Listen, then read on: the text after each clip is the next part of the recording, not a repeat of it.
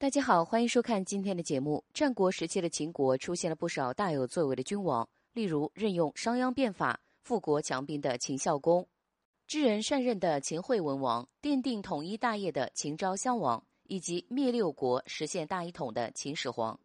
其实还有一个人在中间起到了承上启下的作用，他就是秦武王嬴荡。秦惠文王和王后所生了嫡子，秦武王十分好战，还很喜欢用武力解决问题。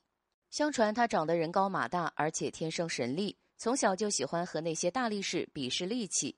秦武王即位之后，他身边的那些大力士，例如人们熟知的任弼、乌霍和孟说等人，都做了大官。他在位期间，驱逐张仪，设置丞相，平定蜀乱，修改封疆，为秦国的发展壮大做出了很多贡献，雄心壮志不逊于秦国任何一位君王。可惜的是，他在二十三岁那年英年早逝。只在位主政了四年时间，而他早逝的原因也和比武有关。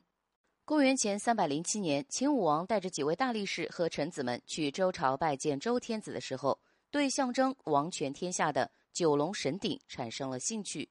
相传那神鼎是由当年大禹收取九州的贡金铸造而成的，总共有九个。他来到象征秦国的雍鼎面前，问身旁的人有谁能把它举起。孟说为了出风头，耗尽全力，勉强把鼎举了起来，结果双眼冒血，力竭身亡。不甘示弱的秦武王也不顾大臣的劝阻，立刻撸起袖子举鼎，最后右腿被砸断，当天晚上就去世了。武王举鼎也因此成了某人自不量力的代名词。